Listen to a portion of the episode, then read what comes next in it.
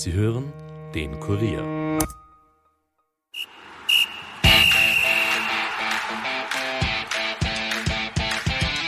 Nachspielzeit. Der Euro-Stammtisch des Kurier. Mit Ulrike Kriegler. Es wird immer spannender bei der Euro 2020. Bald wissen wir, wer der neue Europameister ist. Willkommen bei der Nachspielzeit, dem Euro-Stammtisch des Kurier mit unseren Gästen Ex-Kicker und Moderator Volker Piszek, der neue Chef der Wiener Austria Akademie Florian Mader und Fußballexperte Kurt Gager. Und willkommen auch an alle, die wir Nachspielzeit Podcast mit dabei sind. Ja, wir sind ein Stammtisch, da darf man trinken und essen, ihr dürft gerne zugreifen, wir haben frisches Getränk. Ja, genau, zum Wohl.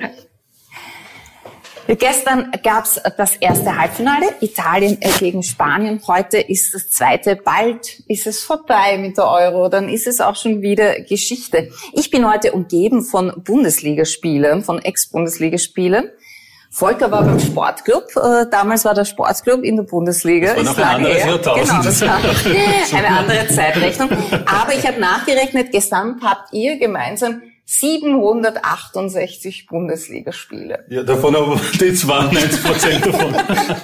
ich glaube, bei dir sind es 28 ja, oder so. Knapp 30 Ja, gem- wie heißt es so schön, gemeinsam, Gemeinsam. sind wir Ja, stark gemeinsam sind wir und stark. gemeinsam werden wir Platz 1 in der Bundesliga. Ja, genau. Gemeinsam werden wir mal äh, Platz 1. Der Harry Weber ist Platz 1, oder? Wie Ja, viel ja. hat der, weißt du? Ich glaube über 500, wenn ich mich nicht täusche. Ja. Aber der, hat gespielt bis 38. Ja. Zum Schluss kaum mehr gehen, konnte kaum mehr gehen, aber er hat gespielt. Aber spielen. ja, Gehen ist ja nicht Ja, so aber wichtig. manchmal ist nur die Anwesenheit auf Ja. dem Platz wichtig für manche Spieler, das ist. Ja, soziale Kompetenz, dann, Genau. sagt man. Volker, du bist ähm, jetzt, warst Fußballer, bist Ja. jetzt Moderator. Äh, Du bist nach deiner aktiven Karriere dann zu Satz 1, hast für die deutsche und die österreichische Bundesliga gearbeitet, warst bei ATV, als die Rechte damals, die Bundesliga-Rechte dort Mhm. Genau, waren. Hast eine Sendung moderiert, die hat geheißen Volltreffer. Hast eine Sendung moderiert, die geheißen hat Expedition Robinson, Ja, einmal ab vom. Fußball, Ja. warst bei ORF2 News und bist ein Pionier von Puls 4. Ja. Hast damals Austria Top News präsentiert und hattest auch sowas ähnliches wie hier, nämlich eine Match, Sendung, die ja. hieß Match am Montag. Was war denn das? Ja, es war mehr oder weniger unsere ähm, Idee, war so ähnlich wie Sport am Montag, am Montag am Abend eine Fußballdiskussionssendung zu machen und es hat echt super funktioniert und ich sag's ganz ehrlich, äh, ich würde sowas wieder gerne machen. Also ich bin, äh, ich arbeite auch ein bisschen dran, dass ich sowas wieder machen kann. Hat mir großen Spaß gemacht, habe eben ehemalige Bundesligaspieler, Trainer eingeladen äh, und äh, wir haben dann über die vergangene Wochenende geplaudert, geredet, äh, ist ein bisschen Anlehnung an den Doppelpass in Deutschland. Ähm, nicht ganz so steif wie in Deutschland, nein.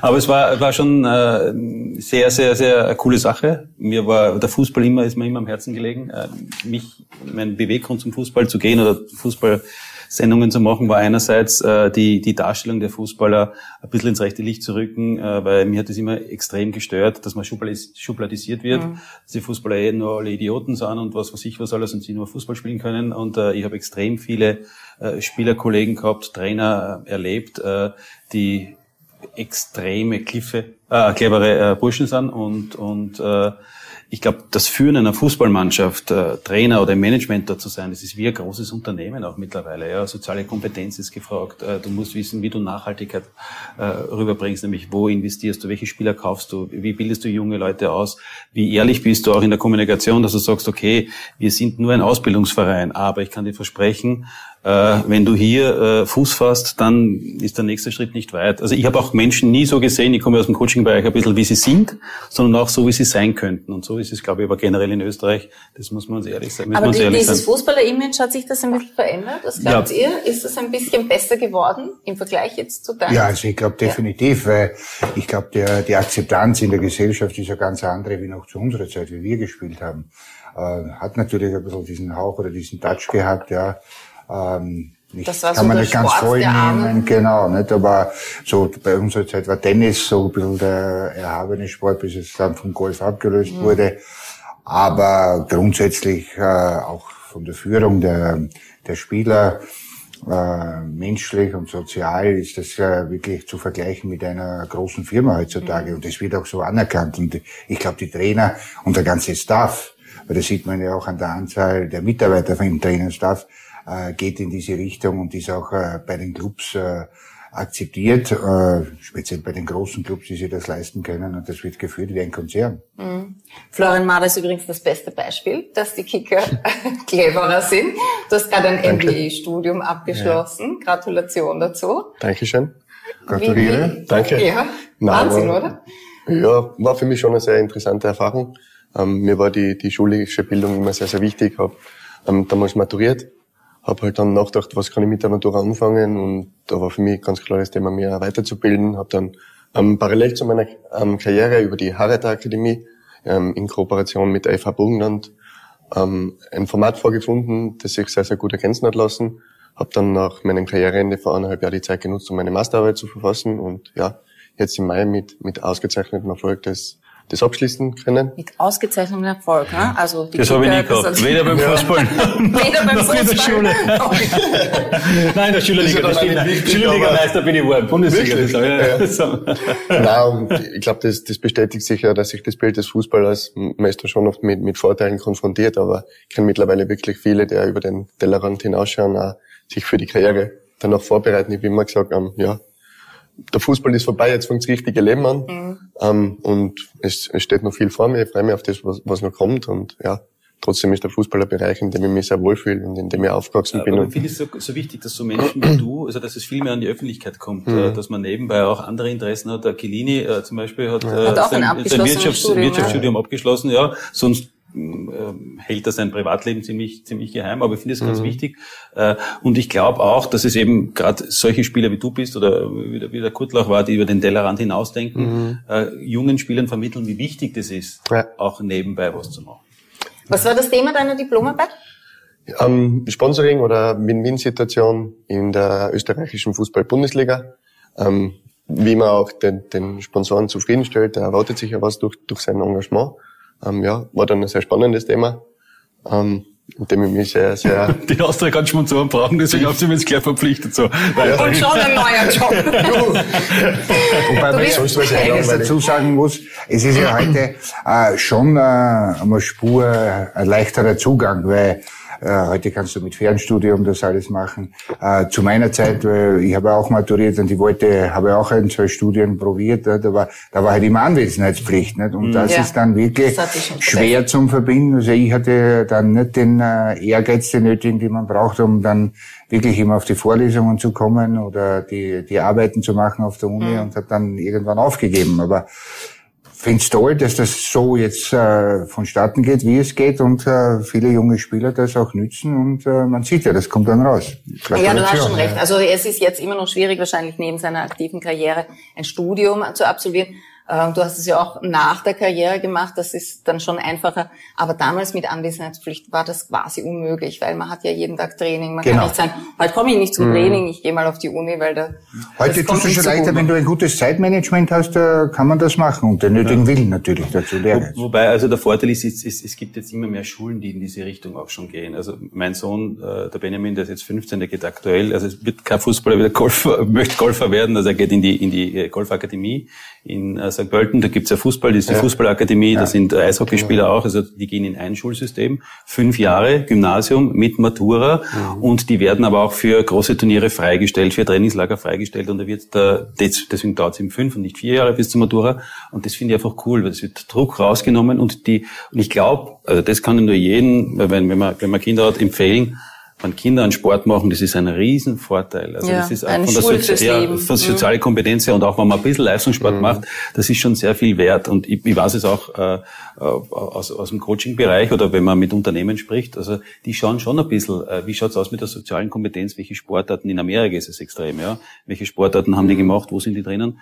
Und das finde ich dann schon spannend. Ja. Und mhm. ich finde es super, dass, dass es sowas im Nachhinein, ich, ich habe auch im zweiten mhm. Bildungsweg dann äh, äh, Studienberechtigungsprüfung gemacht und bin auf die Uni gegangen, aber ich habe es nicht fertig studiert. Das okay. ist, das ist, ich habe Publizistik. fertig studiert. Du bist jetzt äh, zurück bei Wiener Austria, warst 2013 Spieler bei Austria, bist Meister geworden, mhm. hast dann in der Champions League. Also du kennst die Wiener Austria. Was hat sich denn jetzt nach den paar Tagen, wo du da bist, äh, verändert im Vergleich zu damals? Das Stadion in erster Linie. Also mhm. das ist ein richtiges Schmuckkästchen. Mhm. Ganz, ganz was Besonderes. Es sind noch viele handelnde Personen am Boot. Ähm, wo ich mich sehr gefreut habe, der, der wiederzusehen, dass ich gespürt habe, dass ich gefreut dass ich wieder da bin. Dein ehemaliger Kapitän ist Sportdirektor, Sportdirektor Genau, ja. Also es ist ein Team, der, der Schmidt Manfred ist Cheftrainer, der zu der, der, der war damals Co-Trainer. Genau, mhm. und Peter. Also ähm, es hat sich im Großen und Ganzen schon einiges verändert, aber trotzdem fühlt sich an wie irgendwo nach Hause gekommen. Zweites Zuhause bin ich eigentlich aus Tirol. Ich wollte gerade sagen, schön, dass es ein Tiroler sagt. Dass ja. der erste Tiroler hier im Möbelkochstudio sagt, der fühlt sich zu Hause. Ja. Nein, aber für mich war die, die Zeit bei der Austria ganz eine besondere Zeit und war damals stolz, das Stress der Austria tragen zu dürfen, war eine erfolgreiche Zeit, hat viel erleben dürfen, auch für, fürs Leben danach, weil man einfach, glaube ich, als Sportler gerade in dem Bereich viel, viel mitnimmt. Ähm, gerade was, was Führung angeht, was auch Drucksituationen angeht, da ist es ja doch auch um sehr, sehr viel gegangen, wenn ich dran denke, wo wir in Hafnerfjörde gespielt haben, wo es um die Champions League Qualifikation gegangen ist und wir 0-0 gespielt haben mhm. und der in der letzten Minute an die Stange köpft. Ja. Roman Kinas war das. Das war dann nochmal später, weil es hätte eigentlich in, in Island schon vorbei sein können. Ja. Und dann wären wir eigentlich nicht einmal für die Europa League damals qualifiziert gewesen. Und dass das dann so kommt, war noch, natürlich ja, schon, schon was, was Besonderes. Und ja, ähm, von dem her freue ich mich sehr, wieder, wieder da zu was, sein. Was werden jetzt deine Hauptaufgaben sein in der Austria Akademie? Ja, es ist gleich richtig losgegangen mit Trainerbestellungen. Mhm. Ähm, da war ich gleich voll involviert. Natürlich auch ähm, Informationen eingeholt, weil ich nicht über das Vorwissen jetzt verfügen habe können, da, das alleine zu entscheiden. Äh, mit dem ist losgegangen. Jetzt hoffe ich, ein gutes Team zusammenzustellen. Ähm, dann geht es darum, die, die Spielphilosophie, die ja schon vorhanden ist, ähm, ja, zu adaptieren, das Ganze im Verein auch wieder zu verbinden, eine Durchgängigkeit zu schaffen, zusammen mit dem Odi, ähm, dass dann auch wieder Spieler ähm, ausgebildet werden, die auch dann in der Kampfmannschaft ähm, ja, sofort Fuß fassen können und, und sehr einen großen eine große Aufgabe darin, die Spieler darauf vorzubereiten, was sie dann erwartet, wenn sie dann den Schritt schaffen, damit sie dann so schnell wie möglich auch auf höchstem Niveau funktionieren können. Gut, du machst ja sowas ähnliches äh, in der Akademie. Was, was sind deine Aufgaben dort? Ich mache es nicht in einen Verein eingebettet, sondern äh, eine, eine privaten Struktur. Ja, grundsätzlich ist es äh, natürlich ähnlich, wenn man nur jetzt den reinen sportlichen Bereich sieht. Ähm, das sind so Jungs zwischen 10 und 14 Jahre und das weiß man, äh, im äh, Nachwuchs, das sind so die entscheidenden Jahre. Ähm, hier legt man sehr viel, äh, eine, oder einen großen, wichtigen Grundstein für die äh, fußballerische Ausbildung, äh, weil alles, was man hier nicht lernt, äh, glaube ich, wird dann hinten hinaus mit einem Alter dann schon, nicht, Entschuldigung, schon etwas Stückwerk. Und äh, deswegen ist es da wichtig, dass die Kinder wirklich in Hände kommen, ähm, die ihnen wirklich den richtigen Weg zeigen, die richtige Ausbildung zukommen lassen und auch ihnen vermitteln, wenn sie wirklich Profi werden äh, wollen, auf was es drauf ankommt, ja, und natürlich auch äh, mit Einbindung der Eltern. Das ist keine Aber was, ist, was sind da die Kriterien, worauf man schauen muss in diesem Alter? Also sagen wir jetzt zwischen 10 und 14, beziehungsweise die in der Akademie sind dann schon ein bisschen älter, sind ab 14. Genau. Ähm, aber was ist da das Wesentliche? Worauf man schauen muss. Ist das Koordination? Ist das Ausdauer? Ist das ja, Ich glaube, die Koordination, was du angesprochen hast, ist einmal enorm wichtig. Mhm. Ja. Äh, speziell in der heutigen Zeit, weil die Kinder von der Freizeit her nicht dieses äh, äh, koordinative Verständnis mitbringen, das was wir noch aus unserer Generation gekannt haben, sondern du musst da wirklich viele Dinge äh, erarbeiten im Training, das man früher schon in der Freizeit gemacht hat. Äh, es gibt so diese Einschätzung, die Kinder kennen heute kaum mehr einen Purzelbaum. Ja, das ist äh, für uns eigentlich äh, gang und gäbe, weil wir gar nicht nachgedacht haben. Ich musste wirklich tatsächlich mit dem einen oder anderen erarbeiten, ja, aber es geht. Und deswegen äh, koordinative äh, Fähigkeiten äh, zu schaffen bei den Kindern. Das ist ganz, ganz wichtig, weil das ist die Voraussetzung für die weitere Ausbildung, speziell im technischen Bereich. Mhm. Siehst du das auch so? Ja, vielleicht da was dazu. Was halt heute mittlerweile fehlt, es reduziert sich halt relativ viel nur mehr auf das Training. Wenn ich an meine Zeit zurückdenke, ich bin in einem kleinen Ort aufgewachsen, wir haben uns jeden Nachmittag getroffen, haben halt frei im Feld gespielt. Das offizielle Vereinstraining war nur zweimal die Woche. Aber das ist das, glaube ich, wo einfach viel ähm, jetzt an den Trainern hängt, äh, das rundherum auch abzufangen. Ähm, ja, gerade in meinem Bereich, in der Akademie, wird es darum gehen, die, die, die Jungs an den Spitzenfußball, an den Erwachsenenfußball heranzuführen. Ähm, da geht es auch darum, Zeit, Raumdruck zu erhöhen.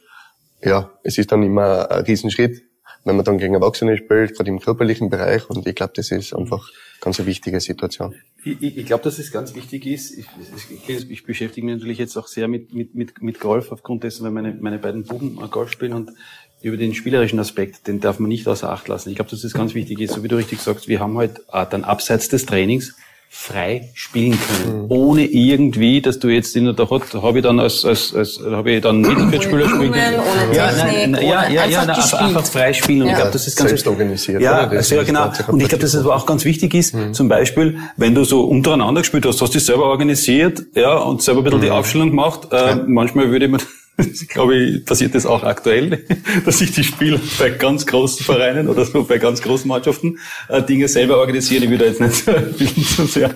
Aber ich glaube, dass es über, über Spielere, äh, spielerisch extrem wichtig ist, dass es, dass es da funktioniert, dass es da, dass es da irgendwo mal dieses Kind sein, weil zwischen 10 und 14 da bist du auch noch Kind. Ja, ein bisschen später auch noch. Ich, meine, ich, war, ich war mit 20 noch Kind. Teilweise, ja, weil wir immer viel Spaß gehabt ja. haben. Aber dieses freie Spielen, glaube ich, ist extrem wichtig. Mhm. Und da möchte ich nämlich eins erwähnen. Ich habe vor kurzem einen Vortrag äh, auf, auf YouTube gehört vom Tuchel, ja, äh, wo er äh, erzählt hat über seine Zeit in Mainz, wo sie diesen, diesen Wettbewerbsvorteil gehabt haben, wo sie die gegnerischen Mannschaften wirklich studiert haben, mhm. gespiegelt haben, ein System der Mannschaft mitgegeben haben und dann wirklich in den ersten Jahren bei Mainz extrem erfolgreich waren. Ja? Mhm.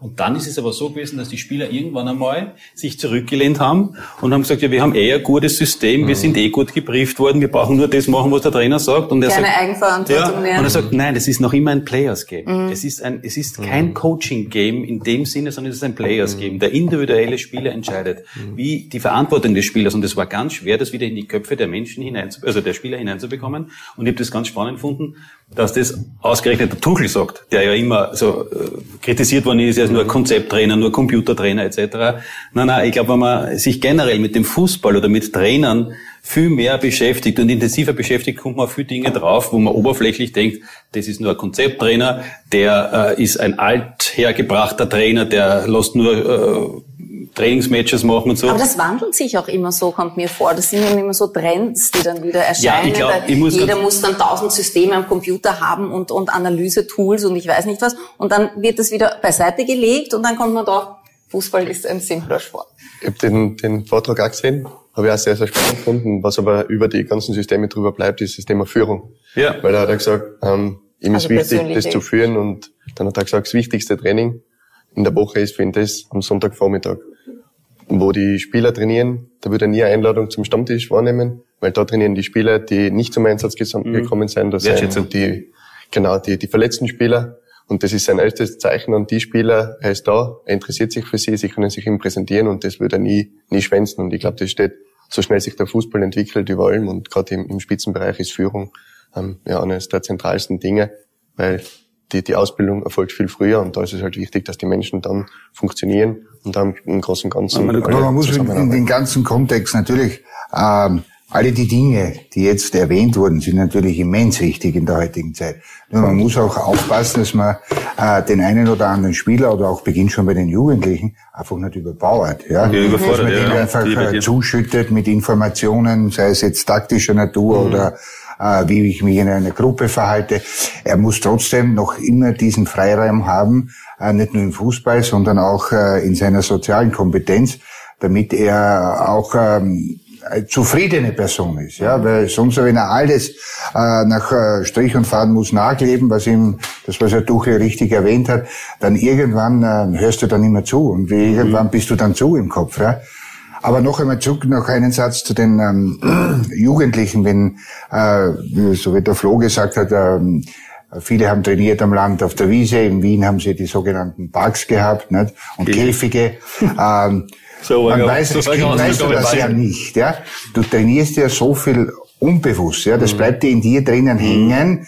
Äh, du lernst quasi Dinge, die du bewusst gar nicht jetzt äh, aufnimmst, aber du trotzdem in dir hast und später dann, mhm. wenn du das verwerten kannst, dann auch anwenden kannst im Spiel. Ja? Also man braucht eigentlich nur diesen natürlichen Bewegungsdrang ein bisschen fördern. Das war jetzt natürlich ein Problem Wenn's während wichtig, Corona. Ja. Es durften ja nur die mhm. Akademien spielen. Mhm. Also diese ja. ganzen Hobbyvereine. Und da kamen ja auch viele Spieler in den Profibereich. Gerade bei uns, wir sind ein kleines Land, da ist nicht jeder in einer mhm. Akademie. Seht ihr da einen Nachteil auch für die nähere Zukunft jetzt, dass die, die aus keinem keiner Akademie gekommen sind, da den Anschluss ein bisschen verpasst haben oder wir die überhaupt vielleicht verloren haben, weil die mittlerweile jetzt was anderes machen und E-Sports betreiben oder whatever? Es ist schon, es ist schon nicht so, nicht so ähm, einfach natürlich, wenn du jetzt ein, ein Jahr lang deinen Sport nicht, und es ist fast ein Jahr, ja. deinen Sport nicht ausüben konntest. Genau, ja. wenn wir geredet haben in dieser wichtigen Zeit, wo ja, du eben diese Grundsteine legst. Ist, das, du musst die Kinder jetzt wieder definitiv abholen und zurückholen. Also die haben ein Jahr verloren. Äh, ich sag ja, viele definitiv, ja, mhm. weil natürlich haben die andere Interessen entwickelt, ja. Äh, wenn du ein halbes Jahr, Jahr oder dreiviertel Jahr nicht zum Sport gehen kannst, das ist jetzt betrifft nicht nur Fußball, sondern andere Sportarten Sportarten auch.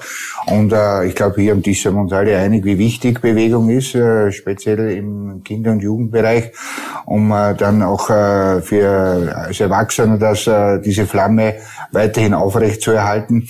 Und jetzt ist natürlich jeder Verein, jeder Vereinsfunktionär, jeder Fußballtrainer ist wirklich gefordert, um äh, diese Kinder wieder zurückzuholen zum Sport, damit diese nicht verloren gehen. Das muss man mhm. ganz ehrlich sagen. Und das ist, darf man nicht unterschätzen. Das ist wirklich ein brennendes Problem jetzt und auch noch in Zukunft. Was sagst du? Haben wir die verloren oder?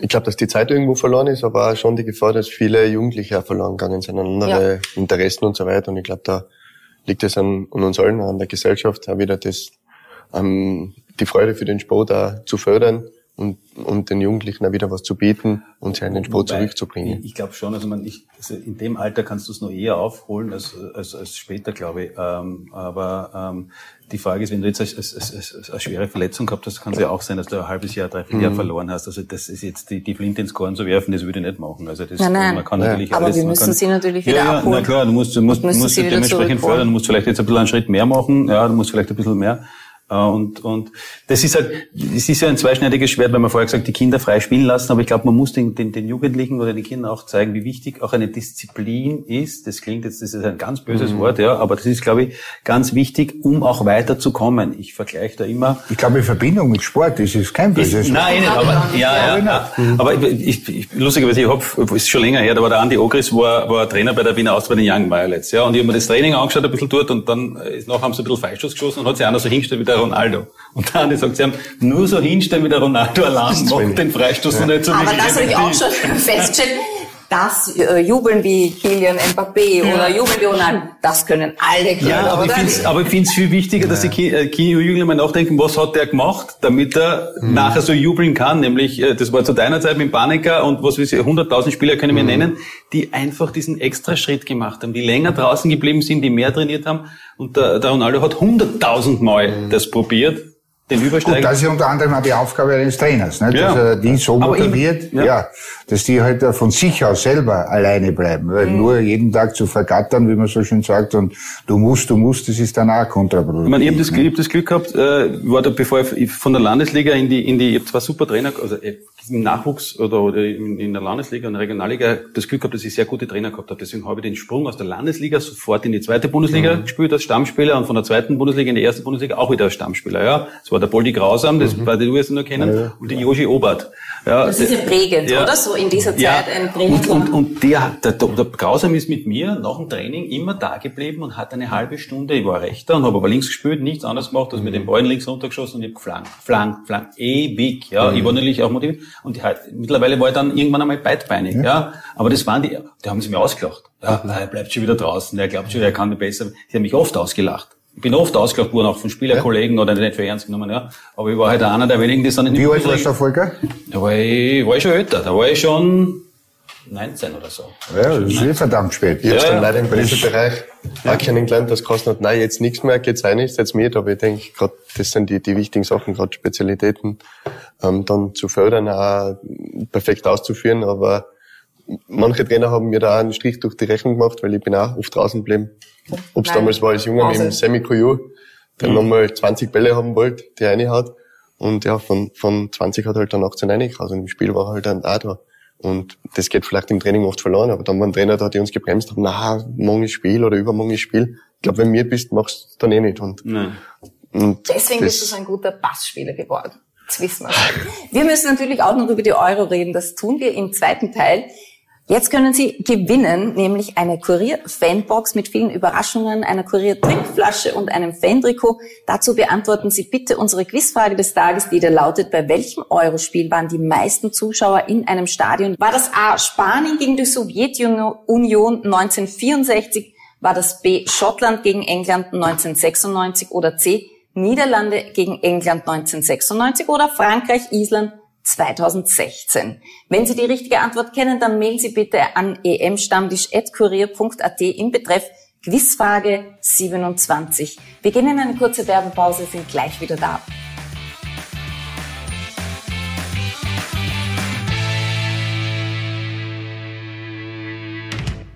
Ihr wollt mehr als nur schnelle Schlagzeilen? Im Kurier Daily Podcast greifen wir täglich das interessanteste Thema des Tages auf und gehen gemeinsam in die Tiefe.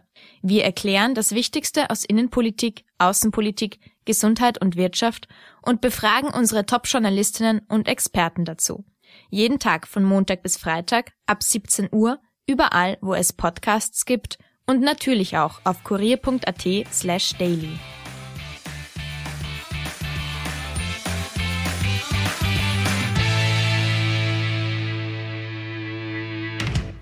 Schön, dass Sie dran geblieben sind bei der Nachspielzeit, dem Euro-Stammtisch des Kurier mit unseren heutigen Gästen Florian Mader, der neue Leiter der Austria Akademie, Moderator und Ex-Fußballer Volker Bistek und unser Experte Kurt Gager. Ja, gestern war es soweit. Das erste Halbfinale hat stattgefunden. Italien gegen Spanien. Es gab 57.800 Zuschauer in Wembley endlich wieder Zuschauer bei den Fußballspielen. Spinazzola hat sich ja die Achillessehne gerissen, der konnte nicht dabei sein, wurde schon operiert und die Spanier sind ohne Sarabia und Morata in dieses Halbfinale gestartet. Stattdessen Olmo und Oyarzabal. Bei Sarabia war es ja eine Verletzung, der hatte ja Adduktorenprobleme. Gleich nach drei Minuten haben wir wieder diese Geschichte gehabt, die uns immer so stört wo man wartet, dass der Bar eingreift und die Fahne dann erst ganz spät nach oben geht. Das war die erste Chance für Italien. Aber es war noch kein Torerfolg dabei. Der Pausenstand war 0 zu 0. Nach einer Stunde trifft dann Federico Chiesa mit einem platzierten Schuss zum 1 zu 0 für Italien. Und gleich darauf kommt bei den Spaniern Morata für Torres ins Spiel und der bisherige Chancentod, der ja schon Morddrohungen nach dem ersten Gruppenspiel erhalten hat, trifft nach Doppelpass mit Olmo zum Ausgleich 1 zu 1 und damit geht dieses Spiel in die Verlängerung. In der ersten Hälfte der Verlängerung waren die Spanier ein bisschen besser, vor allem dank eines überragenden Dani Olmo. Zweite Hälfte gibt's zwar ein Tor für Italien, das ist aber wegen Abseits aberkannt worden und es kommt zum Elfmeterschießen. Locatelli für Italien und Olmo für Spanien vergeben. Dann die Italiener souverän, Bellotti, Bonucci, Bernardeschi und Jorginho treffen bei Spanien vergibt ausgerechnet Morata und damit steht Italien im Finale dieser Euro. Laut Statistik hat Spanien über 60 Prozent Ballbesitz gehabt. Hat das auf euch auch so gewirkt? Oder waren die Italiener einfach, wenn sie den Ball gehabt haben, dann wahnsinnig effizient? Ja, ich muss sagen, äh, wenn man es mit einem Boxkampf vergleicht, glaube ich, äh, würde glaube ich nicht so falsch liegen. Ich sage, ich würde auch sogar den Spaniern vielleicht sogar einen Punktesieg äh, zusprechen. Ne? Nur im Fußball zählen eben die Tore, aber die Spanier waren gestern äh, extrem präsent und die haben mich wirklich positiv überrascht. Auch zum Beispiel, äh, was ich äh, die letzten Tage eigentlich ähm, bei den Spaniern bekrittelt habe, dass sie eher abwarten, abwarten und bedächtig ihre, äh, ihre äh, Angriffe vortragen und wohl überlegt, äh, muss ich ja sagen, ich habe zweimal gestern hinschauen müssen bei dem Ausgleichstor von Morata. Mhm. Da ging die Post ab. Das mhm. war Hochgeschwindigkeitsfußball, so wie es die Italiener nochmal äh, genau. vorexerzieren. Ja? Äh, mit der, von der Mittellinie weg und äh, super Abschluss. Also äh, verstehe überhaupt nicht, dass man den Morata äh, so, äh, vor allem die, die, das heimische ja, Publikum, so im, ähm, in, in der Kritik haben, weil der hat vorher auch schon ein Tor gemacht und äh, der war wirklich belebend. Ja, und dann leider Gottes für ihn aber das passiert dann, kann jedem passieren, hat er den Elfer halt den Entscheidenden hat auch mhm. vergeben. Aber äh, das Spiel selber von den Spaniern äh, war gestern, muss ich sagen, on top. Viel mehr Überhaupt für den neutralen Zuschauer, ich weiß nicht, zu, zu wem ihr jetzt helft, aber für den neutralen Zuschauer ein, ein großartiger Fußballabend, oder? Ja, ganz ein tolles Spiel gewesen zum Zuschauen. War, war alles dabei. Auch endlich wieder Zuschauer. Ähm, ja, die Italiener sehr, sehr geradlinig, Spanien im hohen Pressing. Ähm, ja, Elfmeterschießen ist halt dann immer bitter, weil da kommen dann ganz andere Sachen dazu, aber Spiel für einen neutralen Zuschauer und bin da relativ weit frei, weil ich beide Nationen sehr, sehr schätze. Mhm. Ähm, war wirklich super zum Zuschauen. Ja. Großer Jubel bei den Italienern, mhm. sehen wir hier. Mancini, das ist der eigentliche, der eigentliche Star dieser Mannschaft. Mhm. Der sagen. Trainer ist ja, da Wahnsinn. wirklich, ein, der hat ein Team geformt aus den Italienern. Der hat Spieler gemacht. Ja. Der hat richtig die Spanien natürlich nicht so berauschen, aber der hat da wirklich ein Team geformt aus denen. 33 Spiele umgeschlagen, das kann man sich kaum vorstellen, oder? Hm. Und da muss man denken, wie der begonnen hat, so ähnlich wie Hans Krankel. Ja, der hat 70 Spiele ausprobiert, nämlich. Der hat 70 Spiele ausprobiert für die Nationalmannschaft, bis er die gefunden hat. Weil sie offensichtlich für die richtigen entschieden haben. die richtigen. Einige können 100 ausprobieren.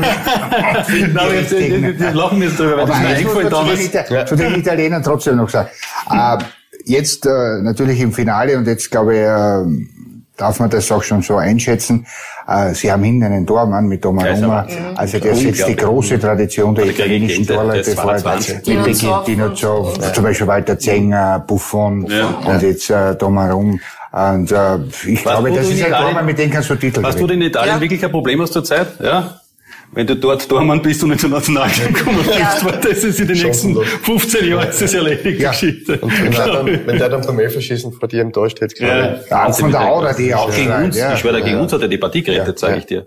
Den Schuss vom Schaub, ja. den halt nicht jeder. Der, fantastisch gehalten. Den das ganze Turnier schon. Ja. Das ganze Turnier. Aber jetzt muss man es einmal ansprechen auch. Ja, ja, nein, der war Weltklasse. Also man, vor allem, der hat ja mit 16, 17 schon in der Kampfmannschaft gespielt und jetzt, mhm. der ist 22. Der Normal sagst du bei einem Tormann, ab 28 geht der richtig gut. Unfassbar. Der, ist, der wird sich in die Großen einreihen. Ja, der hat noch ein paar Jahre. Ja. Ich möchte noch mit euch über Alvaro Morata reden. Mhm. Wir wissen die Geschichte.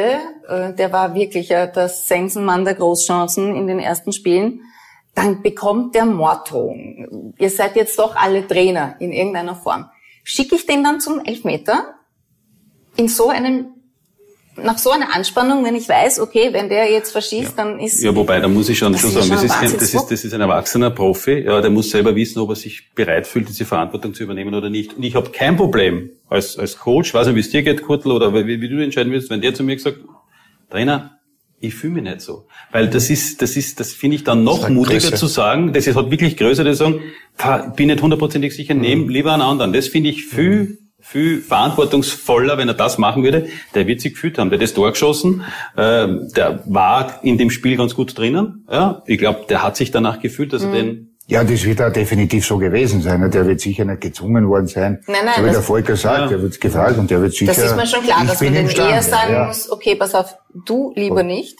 Weil nicht, dass man da wieder schaut. Aber der war sicher von sich aus auch der überzeugt. Hat von sich ne? aus gesagt, ja, nein, der ich schieß. Ein mhm. Erfolgserlebnis mitgenommen äh, mhm. aus dem Spiel. Also ich meine, zum Beispiel äh, Harry Kane ja, beim Spiel gegen Deutschland äh, wäre, hätte den einen Pass nicht gemacht und in dem, da ist ein Pass gelungen, dann haben die das Tor geschossen, dann äh, seitdem spielt er ja ganz anders. Das spielt mhm. ein anderer Mensch, ja, weil ich habe das Spiel kommentiert mit Mandy Ogas, mir gesagt, der war schon so Halbzeit zum Austauschen. Mhm. Ja, also äh, Southgate hat er offensichtlich alles ja. richtig gemacht. Aber den in den Spielen davor, den hätte ich nie zum Elfmeter geschickt. Da hätte ich dann als Trainer vielleicht wirklich gesagt, setz du dumme, setz die dumme. Ja, aber du weißt, als Stürmer musst du immer andere Maßstäbe. Ja, aber den hätte man vielleicht von sich selber Überlegungen anstellen. Ne? Ja, ja. Weil, das stimmt. Ja. Weil, wir ticken die Stürmer. Ne, wir kennen ja genug Stürmer, die äh, 90 Minuten sehr bewegungsarm waren ja. und dann in der 91. zugeschlagen haben, waren die Helden. Ja, mhm. die anderen äh, waren äh, die Blutüberströmt und Hautfetzen runtergegangen. Ja. Wobei das und hat immer, immer so gemacht. Ja, meistens Leiberl, aber komm Burschen, geh mal. Ja. Der Toni hat immer so gemacht. Ja, einmalige Muster in Mainz, aber, aber genialer Stürmer. Aber das ist eben, das, deswegen sind die auch Stürmer und sind äh, äh, total cool vor dem Tor, wo andere vielleicht äh, nicht mehr so überlegt, äh, den Ball zu platzieren und einfach nur drauf schießt. Das unterscheidet halt dann die Guten. Die platzieren aber, ja. Weil wir gerade von Toni Polster, ich glaube, von Polster habe ich ganz wenig, wenn überhaupt, ein Tor außerhalb vom Strafraum gesehen. Ja? Mhm. Toni hat fast alle Tore im Strafraum gemacht, aber wohl überlegt. Mhm. Immer nur platziert abgelegt. Ja. ja. Na, aber um nochmal auf Spanien zurückzukommen und die Entwicklung war, ich habe das erste Spiel gegen Schweden haben wir kommentiert. Äh, ähm, du bist jetzt bei OE24, ja, äh, machst dort, hast auch Spiele kommentiert. Ja, haben das, haben das kommentiert und man, die Schweden haben den, den Ikea-Bus vorm, vorm Tor geparkt mhm. und, und, die Geschichte war erledigt und die äh, äh, Spanier hatten kein Mittel. Und das, was du sagst, sie hatten überhaupt kein Spiel in die Tiefe gehabt, ja. Sie haben kein Tempo im Spiel gehabt, sie haben zwar extrem viel Ballbesitz gehabt, du hast gesehen, dass die alle gut Fußball spielen können, ja. Also fürs Boot wird das ganz nett mhm. ausgeschaut, ja, aber überhaupt nicht effizient. Und ich, für mich haben die Spanier fast die größte Entwicklung gemacht bei dieser Europameisterschaft, die ich übrigens eine der besten Meisterschaften halte, die ich mhm. seit ich denken kann. Also ich finde die wirklich fantastisch ja. im Vergleich auch zur Weltmeisterschaft. Äh, Im Nachhinein betrachtet man alles immer positiv, aber mhm. ich finde, dass die viel besser ist als die Weltmeisterschaft von den Spielen her, ja, auch von den Toren her, auch von den, von den Leistungen her. Ja, ähm, aber aber äh, und und dann war im Vergleich dazu Italien, die habe ich gesehen im ersten Spiel und die habe ich nicht so auf der Rechnung gehabt, sage ich ganz ehrlich, aber so wie die gespielt haben mit dem Tempo, mhm. ja, von hinten raus, äh, gegen, das, das Tor, was da, was da, ich muss immer aufpassen, nicht Lucatoni, sondern Lucatelli sagen, ich bin so geschädigt, was der Lucatelli da gemacht hat, ja, wo er einen Sprint über 30, 40 Meter selber den Wechselpass aus der mhm. Luft, ja, also das, das, das war einfach schön anzusehen. Also in Spanien habe ich dann von dem ersten Spiel an irgendwie auf der Rechnung gehabt. Mhm. Ah, Italien. Italien. Und die haben sich im Turnier äh, entwickelt, ja. ja Spanien, Spanien, Spanien ja, haben sie. Die Spanier, Spanier auch. Und also, wie du sagst, auch die, die Italiener, die sind ja. dann trotz allem immer homogener geworden und Wahnsinn. immer äh, viel schneller durchkombiniert äh, auf, auf den Endzweck hinaus. Ja, aber bei den Italienern waren wir halt von Anfang an das erste Spiel gleich 3-0 gewonnen. Da, da hat man eine andere, ja, mhm. äh, da hat man eine andere Erwartungshaltung als die, als die Spanier, so wie du sagst. Man muss noch nicht tippen, ich sag's dann noch. Wer war für euch Man of the Match?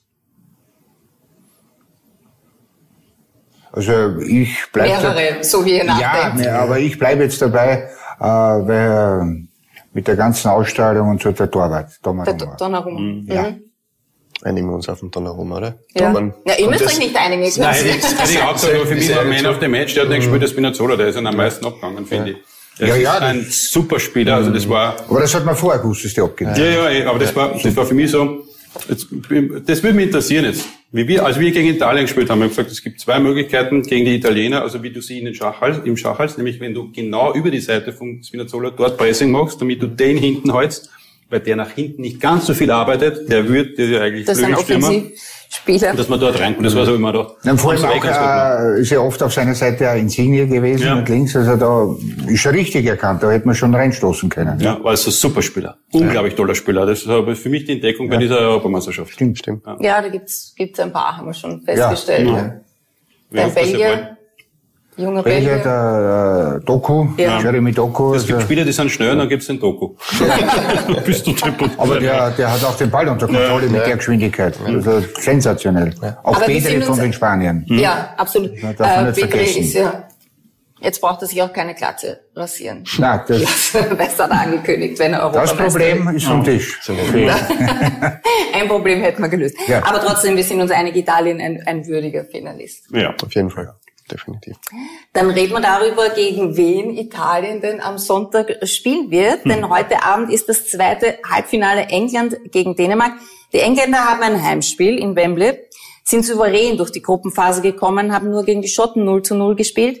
Im Achtelfinale dann den Angstgegner der Engländer Deutschland rausgeworfen. Am Ende dieses Spiels ist dann auch, so wie du gesagt hast, schon der Goalgetter Harry Kane endlich in Fahrt gekommen und gegen die Ukraine gab es einen klaren 4 zu 0 Sieg. Da hat er sich dann mit zwei Toren schon so richtig warm geschossen Richtung Halbfinale. Und die Engländer, die waren noch nie Europameister. Und wenn wir schon von Harry Kane reden, der hat überhaupt keinen Titel. Also wer mhm. weiß, vielleicht wird es ja diesmal was. Die Dänen, die würden natürlich dieses Sommermärchen neu schreiben. Nach dem Eriksen-Drama wäre das eine schöne Geschichte, wenn die Dänen zumindest ins Finale kommen. Nach Platz drei in der Gruppe, also ganz knapp ins Achtelfinale gerutscht. Dort sind sie auf Wales getroffen. Dort gab es einen klaren 4 zu 0 Sieg und im Viertelfinale, da haben sie gegen die Tschechen 2 zu 1 gewinnen können. Kann Dänemark die Engländer fordern? Die Engländer wirken fast so, als wären sie am Schluss im Schongang äh, gegen die Ukraine gegangen. Mhm. Aber was, was müssen die Dänen Schau, tun? ich glaube, jetzt äh, ist ja einfach zu sagen, weil jeder glaubt das und erwartet das auch, dass die Engländer sowieso haushoher Favorit sind. Ja? Ähm, ich glaube es definitiv nicht, auch wenn alle Zahlen für die jetzt sprechen, vom laufenden Turnier her. Äh, ich glaube, dass die werden sich genauso schwer tun wie die Italiener gegen die Österreicher. Weil Dänemark ist schwer zu bespielen und äh, die äh, wissen natürlich logischerweise auch um ihre Chance äh, und wissen auch, dass da die auch Geschichte schreiben können. Und ich glaube, das wird ein hochinteressantes Spiel mit einem knappen Ausgang und äh, wo ich sage, es könnte auch ein positiver Ausgang für die Dänen sein. Was glaubt ihr? Ich glaube, was, was, was könnten die Dänen tun? Was zeichnet die aus, damit sie gegen England bestehen können? Ja, die Dänen werden wieder als Einheit auftreten, konsequent verteidigen, aber dann im, im Umschalten, im Spiel nach vorne auch ihre Waffen einsetzen. Und ja, gerade aus emotionaler Sicht wäre es den Dänen schon zu vergönnen, so wie sich die ganze ähm, EM für sie dargestellt hat, mit dem Schockerlebnis am ersten Tag, wo man nicht gewusst hat, ob sie überhaupt weitermachen. Also irgendwo wäre das ein Traum, wenn natürlich auch der, der Klassiker England, Italien schon schon ganz was Besonderes wäre im Finale. Schau, das da ist dort das Kollektiv und da hat natürlich immer einer herausgeragt, das war Eriksen eben, von der Mailand und äh, jetzt wissen die genau, das muss noch mehr, das Kollektiv muss noch größer werden, um gegen so einen Gegner wie England zu bestehen. Und ich glaube, das wird, das wird auch heute so sein. Und äh, die Engländer sind für mich da nicht durch. Hm, Ich glaube, also generell, wenn du sowas erlebst wie diese Mannschaft, ähm, was hat dann noch eine Relevanz? Ein Spiel, das du verlierst, das hat alles keine Relevanz. Das ist der wichtigste Sieg für die war, dass der Eriksen überlebt hat, ja. Und alles andere ist für die jetzt äh, vom Druck, die haben den wenigsten Druck von allen. Weil das Wichtigste, was war, dass der überlebt. Ja. Ich kann es ein bisschen selber sagen, äh, ich habe einen Schicksalsschlag, äh, Schall, äh, Schicksalsschlag gehabt, mein Bruder ist gestorben, ja, bin ein Jahr später, also am Tag der Romy-Verleihung, mehr oder weniger ein Jahr später habe ich die Romy gekriegt ähm, den österreichischen Film- und Fernsehpreis, das, das relativiert sich alles. Das ist alles dann nicht mehr so wichtig. Und du gehst dann mit einer, das klingt jetzt blöd, aber gewissen Lockerheit in so ein Spiel, ja, und bist aber dann trotzdem, es ist eine, diese positive Anspannung, die dich, die, die, da geht, du denkst nicht ans Scheitern, ja.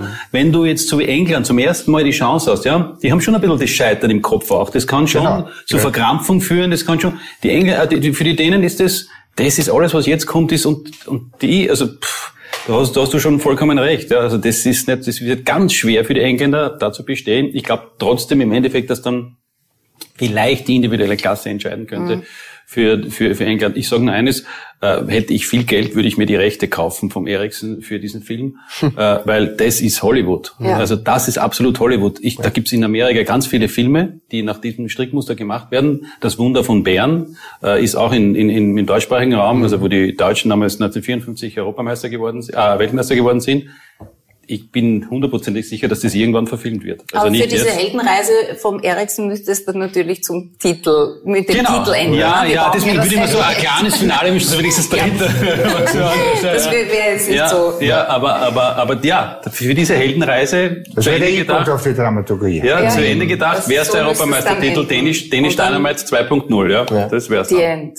Ja, das war, Christian Eriksen hat übrigens schon eine Einladung als Zuschauer zum Finale und ebenso die sechs Rettungskräfte, die bei der Wiederbelebung dabei waren. Könnte die Kraft äh, entscheidend werden? Also jetzt sagen wir vom Turnierbaum haben es die Engländer jetzt durchaus leichter gehabt als äh, die Italiener haben da schon Belgien, Spanien schon härtere Gegner zu bespielen. Und natürlich Österreich. Ja, aber das, das glaube ich nicht, Das Uli, glaubst weil du? jetzt trägt dich die Euphorie. In diesem ähm, Abschnitt des Turniers jetzt trägt dich die Euphorie. Und du kannst Kräfte äh, locker machen, von denen du vielleicht bis jetzt gar noch nicht gewusst hast, dass du die hast. Also äh, da mache ich mir überhaupt keine Sorgen. Das wird Tempo-Fußball auf höchstem Ebene. Ich erinnere euch jetzt noch an das Finale 2016 bei der Euro. Die Euro hat damals in Frankreich stattgefunden, im Finale Frankreich-Portugal. Stadion. Jeder hat auf Frankreich getippt. Wirklich, du warst im Stadion, wow. Und Portugal ist letztendlich Europameister geworden. Also es kann auch ein Druck sein auf die Engländer. Du musst dazu sagen, noch mit einem vorzeitig ausgeschiedenen Cristiano Ronaldo. Das auch noch. Aber der ja. war dann zusätzlicher Trainer, also Genau. der sich unten aufgeführt hat. Ja, ich hab das im Stadion live miterlebt. Der wäre fast am liebsten mit eingesprungen und der Trainer ist eigentlich hinter ihm gestanden. Das war der Co-Trainer dann. Ja. Der war der Co- Also das war unglaublich, das im Stadion so zu sehen. Der schnellste Trainer, der vom Trainer zum Co-Trainer geht.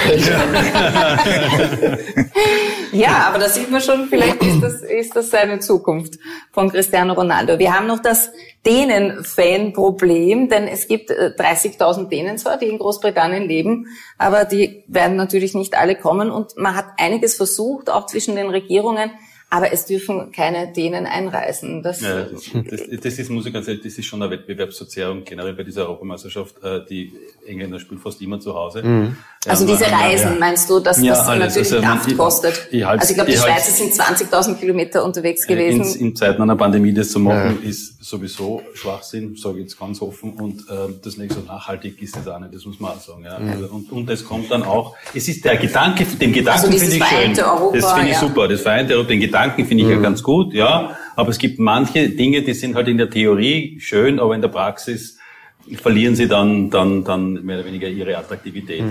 Und das war bei dieser Europameisterschaft so. Ja. Aber wenigstens waren die Spiele dann. Cool. Dafür gab es noch eine Impflotterie in London. Da wurden Menschen, äh, die, die sich zum Impfen anmelden, versprochen, dass äh, einer zwei Karten dann bekommt für das Finale. Das ist auch Wahnsinn, oder? Ähm, ja, wir bitten euch jetzt zu tippen. England gegen Dänemark. Was glaubt ihr denn? Du hast schon getippt? Ja, ich hab Warte, schon du sagst getippt. noch nicht. Du hast auch schon getippt. Nein, noch nicht. Du, oben, ich unten. Ja, ich darf ja nicht tippen. Nein, du darfst gut, nicht ist der tippen. Experte. Okay. Ja, das ist genau. Okay, genau umgekehrt. Also Volker äh, tippt, nein, du malst noch was dazu. Dein Wunsch ist natürlich Dänemark, weil wir Ja, brauchen ja, ja, die genau. Hollywood Ja, äh. Ja, und- ihr, ihr, ihr, ja, ich habe gesagt, mein Wunsch ist Zweizeit, Ja. aber die Realität, Ich glaube auch dran. Ich glaube, Ja, das deine- die Realität ist, glaube ich, so, dass, dass eben England gewinnt, aber der Wunsch ist, dass Dänemark gewinnt, sage ich ganz ehrlich. Ja, also das würde man für, für, einfach für, das ist eine coole Geschichte. Also äh, das Finale dann Da bin ich. Cineast. Naja gut, wie es dann im Kino ausgeht, ist ja wurscht. Das kann man ja dann trotzdem Das kann man faken, ja. Also das Drehbuch ist dann anders man als, faken, ja. als äh, die Realität, wie, wie sie ausgegangen ist. Ähm, Torschützenkönig haben wir auch noch natürlich momentan Ronaldo in Führung. Ähm, vor Patrick Schick, der ja auch irgendwie so ein, ein Shooting-Star Mhm. des Turniers geworden ist. Ronaldo hat allerdings einen Assist äh, noch zusätzlich, deswegen ist er da in Führung. Wir hätten noch Ram Sterling und äh, Kaspar Dolberg und natürlich Harry Kane, die da noch aber zwei Tore brauchen. Könnte sich das noch ausgehen für irgendeiner? Ich meine, England, Dänemark haben noch zwei Naja, Spiele. schon, also für, für den Kane ist Oder er- glaubt ihr, Ronaldo, ein schon. Vor allem Titel? mit Ich der Tendenz von Kane. Ja, mit der Tendenz von Kane. der Also Aber ich würde es dem Ronaldo gönnen auch auf der anderen Seite. Ich finde ihn einfach so, also so bei allen Mätzchen, die er hat, ich finde ihn einfach, die Also du bist Team Ronaldo, nicht Ja, die. Einstellung, ja, aber die Einstellung, die der zu dem Sport hat, ja, finde ich einfach grenzgenial. Ja, also ich finde, das könnte viel mehr an die Öffentlichkeit gebracht, was für die Jugendlichen, was der für seinen Sport alles tut, wie er dafür lebt. Äh, die Einstellung dazu, also da kann, mit der Einstellung äh, kann man viel erreichen. Aber glaubst du, dass das immer alles so ist? Da gibt's ja diese Geschichte, er schläft immer nur eineinhalb Stunden und dann wacht er wieder auf und dann schläft Das er wieder glaube ich ein bisschen übertrieben, aber was ich, also ich, ich, ich kenne, einen- ein Freund von mir hat drei Jahre für ihn gearbeitet, ja, und es ist wirklich so, dass eineinhalb, Als was? Mhm. Aha, als äh, PR-Berater, der, hat ihn- also, es- der hat ja Steueraffäre gehabt und als Krisenkommunik in der Krisenkommunikation hat er, hat ihn, Deswegen habe ich gefragt, man, du sagst jetzt Steuerberater. Nein, nein, nein, nein, nein, in der Krisenkommunikation, ja. Und, und das wirklich eineinhalb Stunden vor dem Schlafengehen, kein, äh, kein, kein Handy, kein iPad und all diese, keine elektronischen Geräte. Er trinkt kein Alkohol, er ernährt sich top, ja. Er ist extrem anstrengend, wenn du bei ihm zu Gast Was für ein bist. langweiliges Leben. Nein, weil wenn du bei ihm zum Gast bist und du spielst im Garten Fußball, weil da wieder auch gewinnen. Immer wurscht, worum es geht. Also er ist von, von der ist durch und durch eine, eine Gewinnermentalität. Aber, äh, ich- der ist 36 Jahre. Ich habe nur ein, es war gegen, ich glaube, es war das Spiel gegen Belgien, ja. Ein Kopfballduell, ja, wo dann, wir zwar nicht ganz, äh, mehr oder weniger aufs Tor gebracht, den Ball, einen Luftstand gehabt, glaube ich, von zwei Meter 37 oder irgend sowas, 37 oder irgendetwas, also wie ein Top-Hochspringer mit 36, diese Sprungkraft, diese Athletik, die er noch immer hat. Und jetzt haben sie gesagt, ja, Juventus, da hat er nicht so eine durchwachsene Saison, seine Zeit Der ist vorbei. Torschützenkönig. Der ist Torschützenkönig vor dem Lukaku. Das ist ja auch kein Nasenbohrer. Was du machst. Das ist ja Nein, über welchen, unglaublich. welchen Zeitraum? Du einiges Messi. jünger. Ja, genau. Aber über welchen Zeitraum die Jahr für Jahr ihre Tore machen. Die haben ja nie einen Hänger. Wenn einer drei, drei Spiele nicht trifft, dann, dann Ich glaube, er für Real in Gang gestellt. 523 Wahnsinn. Spiele und 493 Tore oder sowas in der Richtung. Also ich- wenn ich so richtig im Kopf habe, so ungefähr kann man auf transfermarkt.de kann man das alles nachschauen. Das finde ich ganz spannend. Wo schaut sie heute? Kommentierst du noch mal ein Spiel? Oder? Nein, nein, ich bin, ich bin schon durch, Gott sei Dank. Äh, äh, angesichts der Hitze bin ich sehr froh, dass ich jetzt ne, äh, zu Hause. Ich habe ein bisschen Urlaub äh, die Tage und ich schaue es zu Hause. Ähm, und Interessieren sich deine Jungs für Fußball? Oder Ja, das Golf? ist ein bisschen, das, du, du, das ist ein bisschen ein Spore in deinem ja, Wunden. passt ein bisschen in meinen Wunden. Golf. Golf. Schauen wir sehr viel und so, aber das passt auch. Das Spannende ist nur, dass der Benjamin äh, die körperlichen Voraussetzungen, nicht die fußballtechnischen, aber von den Sprints her, Ausdauerwerten etc., äh, die Aufnahmeprüfung für die Fußballakademie auch geschafft hätte. Also Golfer sind, Golf Golfer sind auch, auch äh, topfit mittlerweile. Athleten. Das muss ich sagen. Oder nur dann so? Ja, das stimmt. Ja. Aber da nicht solche Sprinter. Ne? Das wäre komisch, oder? Gestern hat mit der richtigen Antwort unsere Quizfrage Franz Steffel aus Moosbrunn eine Fanbox gewonnen. Antwort B war richtig. Jugoslawien ist gleich bei der ersten Endrundenteilnahme Teilnahme ins Finale gekommen. Wenn Sie auch eine Kurier-Fanbox haben wollen, raten Sie mit. Die heutige Frage lautet, bei welchem Eurospiel waren die meisten Zuschauer im Stadion? War das A. Spanien gegen die Sowjetunion 1964, Schottland, England 1996, C. Niederlande, England 1996 oder D. Frankreich, Island 2016. Und Ihre Antwort mailen Sie bitte an emstammtisch.kurier.at im Betreff Quizfrage 27. Wir bitten euch noch, unser Nachspielzeit-Trikot zu unterschreiben. Das wird dann für einen guten Zweck versteigert. Nee, nee, Wir haben schon sehr viele Unterschriften Wo drauf, aber irgendwo, Wo ist Florentin, bist du noch Platz. Wir wünschen dir natürlich alles Gute für deinen neuen Job bei der Austria Akademie. Vielen Dank. Wirst du brauchen, ich. Ja. So, so nah war ich noch nie an einem Teamlevel dran. Du musst einsenden, dann gewinnst du eine Kurier-Fanbox. Da ist auch so ein, Ja. so ein Fan-Trikot drinnen. Bei mir hätten sie nicht einberufen, weil die mir immer glaubt, ich bin ein Ausländer mit Biszeg. Was. Ah ja, das ist genau. Ein polnischer. Ein polnischer Legionär. Legionär. War mal ein Kurier, ein Artikel. Kubica. Kubica, Kubica gegen Biszeg im Hanapi-Stadion, Polenduell. Der hat bei Rapid gespielt. Ja, aus der Familie, äh, hast du Ja, ja. schon in Polen? Ja, ja. Wo? Ja, Von ja, wo? bei den Masuren. Bei den Masuren ist es Ostpreußen. Ostpreußen. Also Den Masseur. Ja. Das war die Nachspielzeit der Euro-Stammtisch des Kurier mit Moderator Volker Pistek, Akademieleiter Florian Mader und Experte Kurt Gager. Morgen mit dem Leiter der Trainerausbildung Manfred Uhlig und die Talk Queen Barbara Karlich kommt zu uns. Danke fürs Zuschauen und Zuhören. Viel Spaß beim zweiten Halbfinale heute Abend. Tschüss.